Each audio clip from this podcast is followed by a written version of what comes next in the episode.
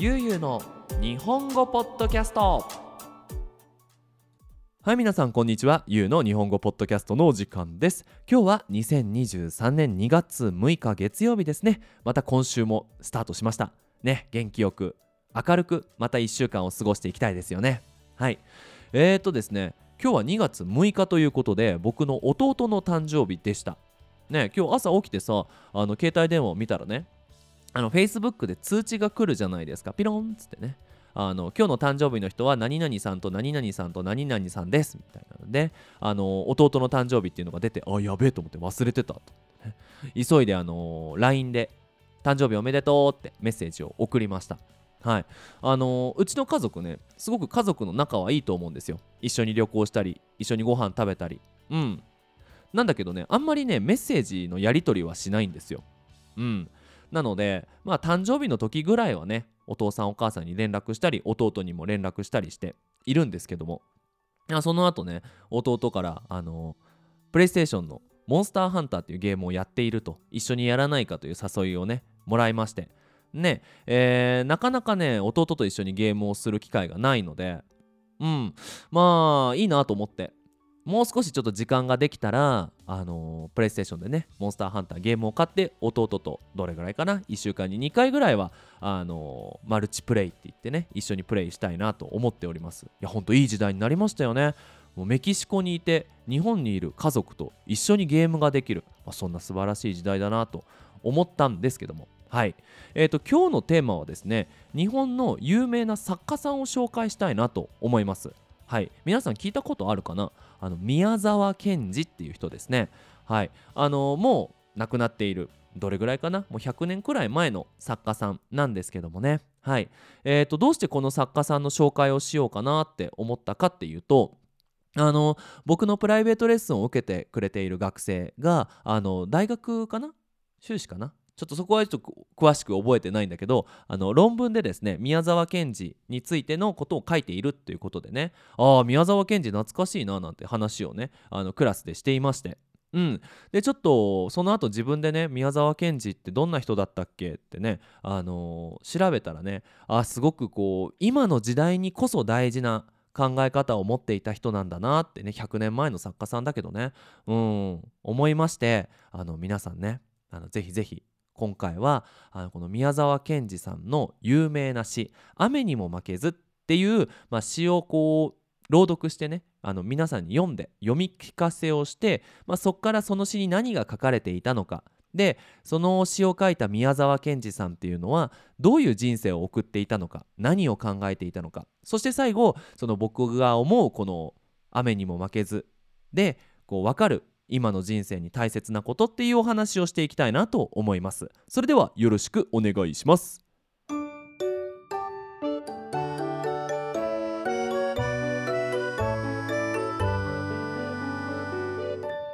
ゆうゆうの日本語ポッドキャスト。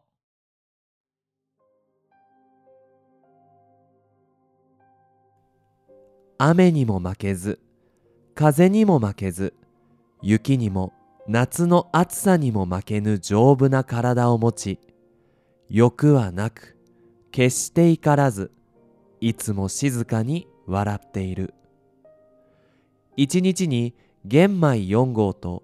味噌と少しの野菜を食べあらゆることを自分を感情に入れずによく見聞きし分かりそして忘れず野原の松の林の影の小さなかやぶきの小屋にいて東に病気の子供あれば行って看病してやり西に疲れた母あれば行ってその稲の束を追い南に死にそうな人あれば行って怖がらなくてもいいと言い北に喧嘩や訴訟があればつまらないからやめろと言い日照りの時は涙を流し寒さの夏はおろおろ歩きみんなにデクノボーと呼ばれ褒められもせず苦にもされずそういうものに私はなりたい。はいということで読んでみました。雨にも負けずいかがだったでしょうか？ちょっとね分かりにくい言葉とかもあったんですけども今から簡単に結局何何を言いたかったのかっていうのを紹介したいなと思いますこれは、えーと、宮沢賢治さんがねこう大切だと思っていることで一つ目は自然に負けない健康的な体を持つことが大事そして欲はなくまあ、つまり何々したいっていう気持ちをできるだけ抑えると。ねまあ私たち生活していれば美味しいご飯を食べたいとかもっとお金が欲しいとかいっぱい旅行に行きたいっていう欲がいっぱいありますよね。はい。そういうものを持たないでで気持ちをできるだけコントロールしてなんかすごく喜んだりすごく怒ったりしない。こうねなぎってわかるかな。あの湖の風がない時みたいにこうスーッと静かなね心を持つ。そしてできるだけシンプルな生活をする。ねあの玄米4合。ねお米とお味噌と野菜を食べるっていうねシンプルな生活をする。そしてあと大事なのが誰かのために一生懸命頑張るっていうことですね。はい。まあそういうことが大切なんだよと。そして頑張ったからといって誰かに褒められなくてもいい。誰かに注目されなくてもいい。なんかそういう人間に私はなりたいよっていうねあの気持ちを込めた詩でした。はい。でこの詩を書いた宮沢賢治さん。えーと、1896年に生まれました。だから本当に今から100年以上前に生まれた人ですよね。でこの人本当にね生きていた時詩を書く人童話、ね、子供の話を書く人、えー、あとは農業の先生そしてあの宗教についてよくねあの考えていた人哲学者本当にいろんなことをやっていたんですけどまあ生まれた時はですねすごくお金持ちの家に生まれたんですよ。今の岩手県ですね。でえっ、ー、と質屋って言ってわかるかな？お金欲しい人がさ自分のその貴重なものを質屋に持って行ってお金に換えるっていう、まあ、そういうねお店。今でもあるよね。こう金を持って行って金のネックレスを持って行ってその代わりにお金をもらうっていう。うん。物とお金を交換するお店をやっていたんですよ。であのすごくその時からあのー、宮沢賢治さんっていうのは自分の家の仕事が嫌だったんですよ。うん、あの農民ねそのお米を作っている人ってなかなかお金がないからその少ない服を売ったりその農具って言ってそのね、農業をする時に必要な道具をね持って行ってでお金に変えてもらっていたと。そういうのを見て僕は優しい人間になりたいなっていうふうに感じていたそうです。でまあそのいろいろねいろんなことがあってで生きていく中でねあのやっぱ誰かのために生きるべきなんだっていうのを仏教ねブッダの教えからその学んでね。でその亡くなる前はですね岩手県のその自分の別荘うん、要はその本当の家じゃなくてなんか休むための家に畑を作ってその畑でねその育てた野菜を食べながら自給自足っていうんだけどその食べるものは自分で作る、うん、買わないっていう生活をしていてでその自分たちの町にいる農民ねえーと、お米を作っている人とか野菜を作っている人のためにあの肥料のねアドバイスをしていたそうです。うん、その肥料ってわかるかな？こうね野菜が元気になるためにいろんなものを入れるよね。うん、なんだろうなこう落ち葉を集めたりとかあと野菜をこうね土の中に入れて混ぜたりとかでそういう肥料をねあの研究していたそうです。でまあもともと生活もねすごくシンプルな生活で誰かのために本当に頑張っていたのでまああの最終的にね病気になってしまってで37歳で亡くなってしまいましたで、まあ、生きている間に本当に童話とか詩とかいろんなものを書いていたんですけどそれは全然注目されていなかったんですね。うん。だから生きている時は全然有名じゃなかったんですよ。で亡くなってから、まあ、あるね学者さんがこの「雨にも負けず」っていうねあの手記ですね。あそうそうそうそうそう。ちょっと話が前後しちゃって申し訳ないんだけどもその僕の読んだ「雨にも負けず」っていうのは亡くなるちょっと前にその自分の手帳にね書いた詩なんですよ。遺書と一緒にね。遺書っていうの分かるかな？あの自分が亡くなると。であの自分が亡くなった後自分の家は誰々さんにプレゼントしますとか、ね、私の人生とても楽しかったですみたいな最後のメッセージを遺書っていうんだけどその遺書と一緒に書かれていた詩なんです。なので、まあ、もちろん亡くなってから家族が見つけてでその後にその大学の有名なね人がこの詩は素晴らしいって言って評価をしてそこから宮沢賢治さんっていうのは注目されて今ではねこの童話っていうのも本当に子供が読んだりとか日本の学校の教科書に載っていたりとかもうすごく有名な作家さんになりました。なのでねあの宮沢賢治さんっていうのはね多分今天国からねこう今の状況を見ていてそうなんだと生きている時は全然僕は有名じゃなかったけども亡くなってから有名になったんだなと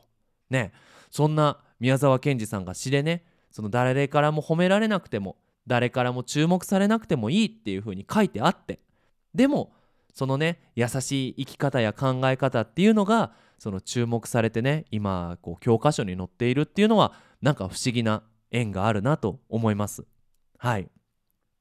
まあそういうねこう宮沢賢治さんなんですけども、まあ、僕はこう宮沢賢治さんの一生をね、うん、少し勉強してそしてこの詩を読んで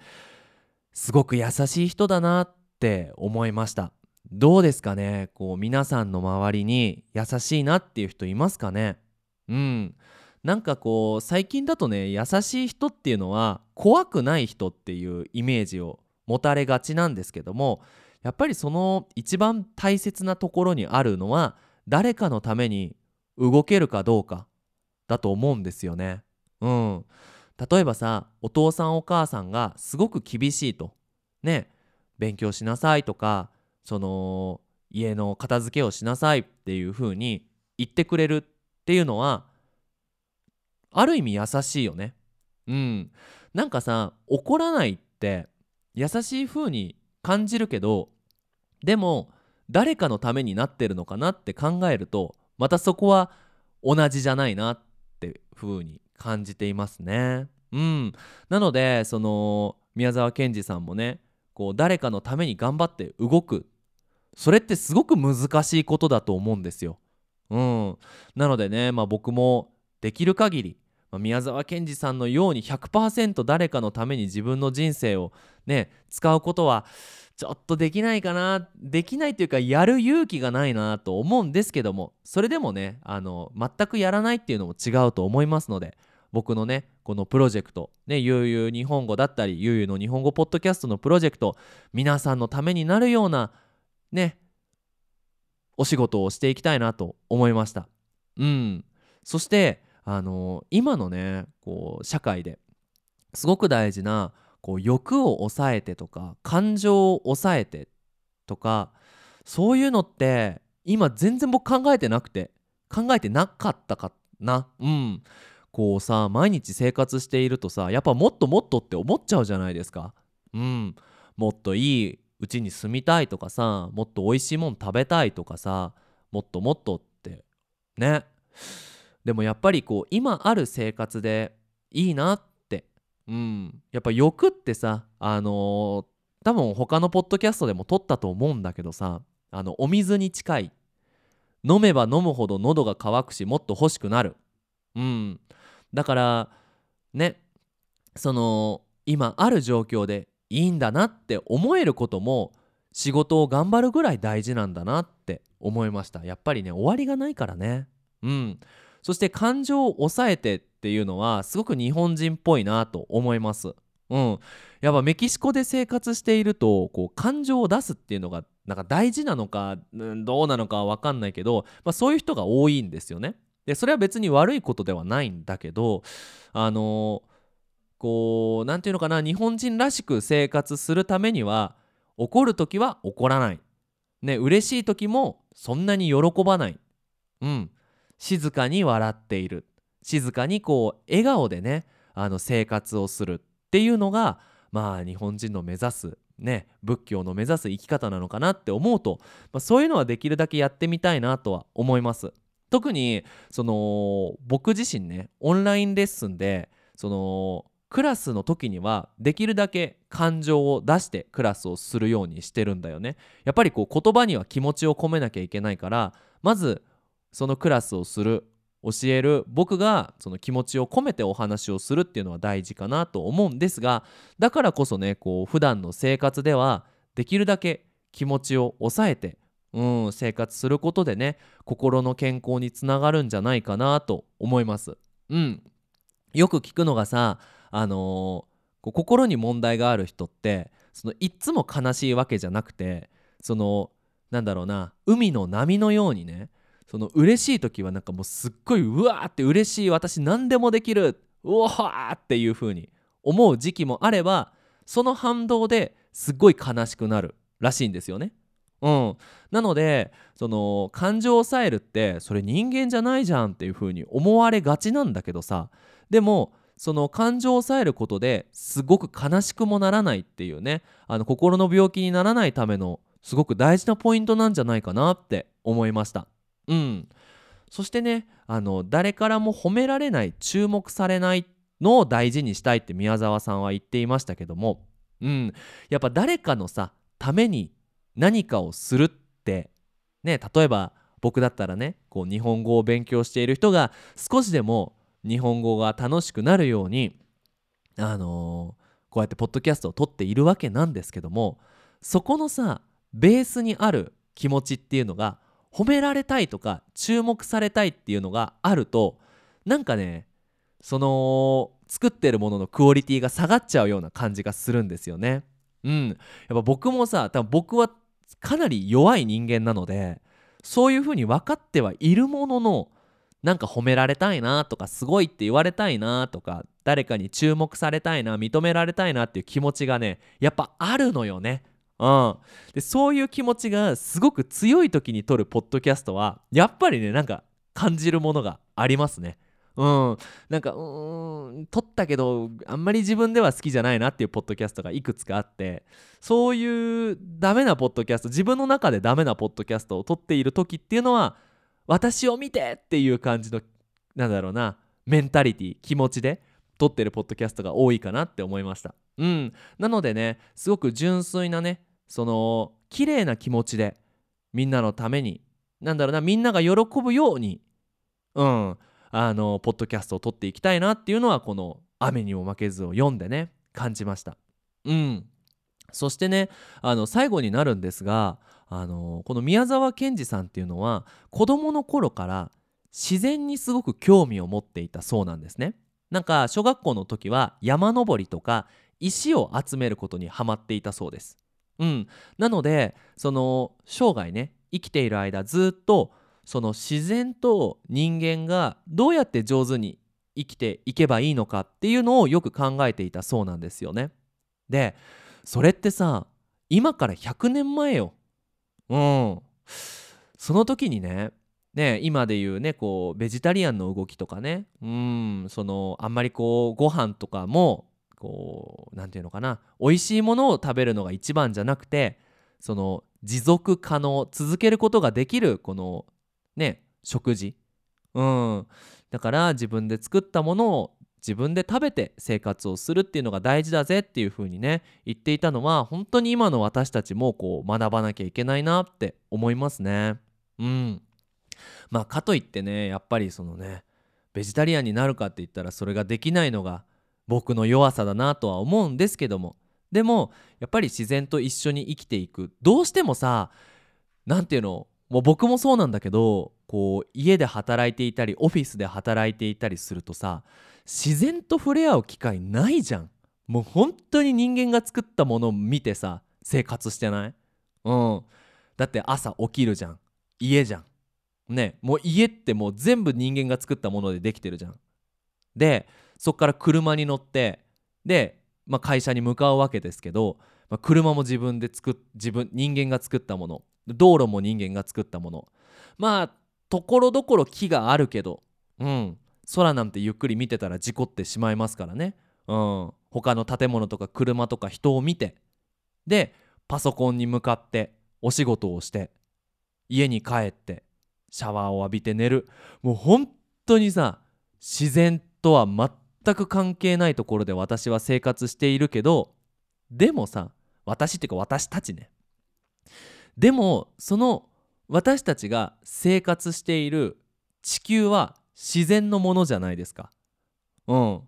自然のものの上に私たち人間がいろんなものを作ってその中で生活をしているけどでもベースはさ自然だからね。うん。そういう自然を大切にするっていう考え方はやっぱりね今大事だって言われてるしね。うん。ね国連とかでねあの持続可能なね、続けることが可能な社会を作っていきましょうっていうね動きがいっぱいあるのもさ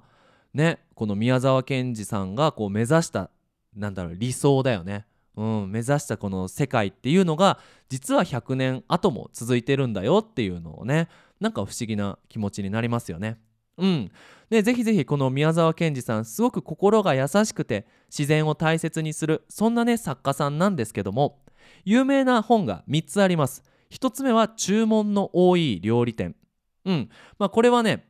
あの漁師さん、うん、あのー、まあ、動物をね、飼って生活する人が、まあ、山の中で不思議なレストランに入ってしまってどうなるかみたいなねお話なんですけどもその他にも「あの銀河鉄道の夜」とか「風の又三郎」っていう本が有名です。うん、どれもねこうすごく自然をテーマにしているのとあとこの宮沢賢治さんは自然の擬人化つまりその木が人間みたいになって物語の中でこう語られるっていうのが宮沢賢治さんのねその作品の特徴でもありますので、まあ、そういうのもねあの読んでみるとね面白いんじゃないかなと思います。はいということで今回はえー、宮沢賢治の「雨にも負けず」からまあ私たちのね今の生活に大事なことを考えるっていうポッドキャストを撮ってみましたいかがだったでしょうか？で、えー、と最後にお知らせをさせてください。えっ、ー、とね、先週の金曜日にですね、えー、とポッドキャストの、えー、1ヶ月に1回行われるあの日本語会話なんていうのかな交流会日本語交流会がありました。うん、この Discord に入っていますとね1ヶ月に一度この Discord のねメンバーで集まってこう日本語を話す練習に参加することができますしあのその練習会には僕も参加して皆さんと直接ねあの少し短い時間ではあるんですけどお話ができます。でそれ以外にもそのメンバーの人たちが毎日ね会話の練習をやっていますのであの日本語一人で勉強していてすごく寂しいとか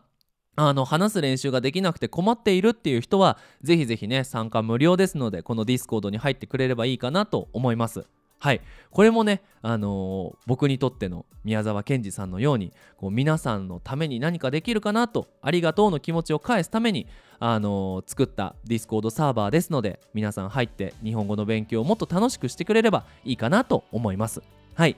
そして、えーと、 Patreon もやっております。ぜひね、このポッドキャストプロジェクト続けてほしいと思って、ね、あのお金のね、サポートをしてくださる方は、えーと、1ヶ月1ドルのサポートと1ヶ月20ドルのサポートがありますので、よろしくお願いします。はい、そしてねあの最近もすごくありがたいことにプライベートレッスン受けたいっていう人がねいるんあのメールを送ってくれているんですがちょっと本当にね今もういっぱいいっぱいになってしまってあのプライベートレッスンをする時間がありませんのであのぜひね興味がある人は何曜日の何時に空いていますよっていうメールを送って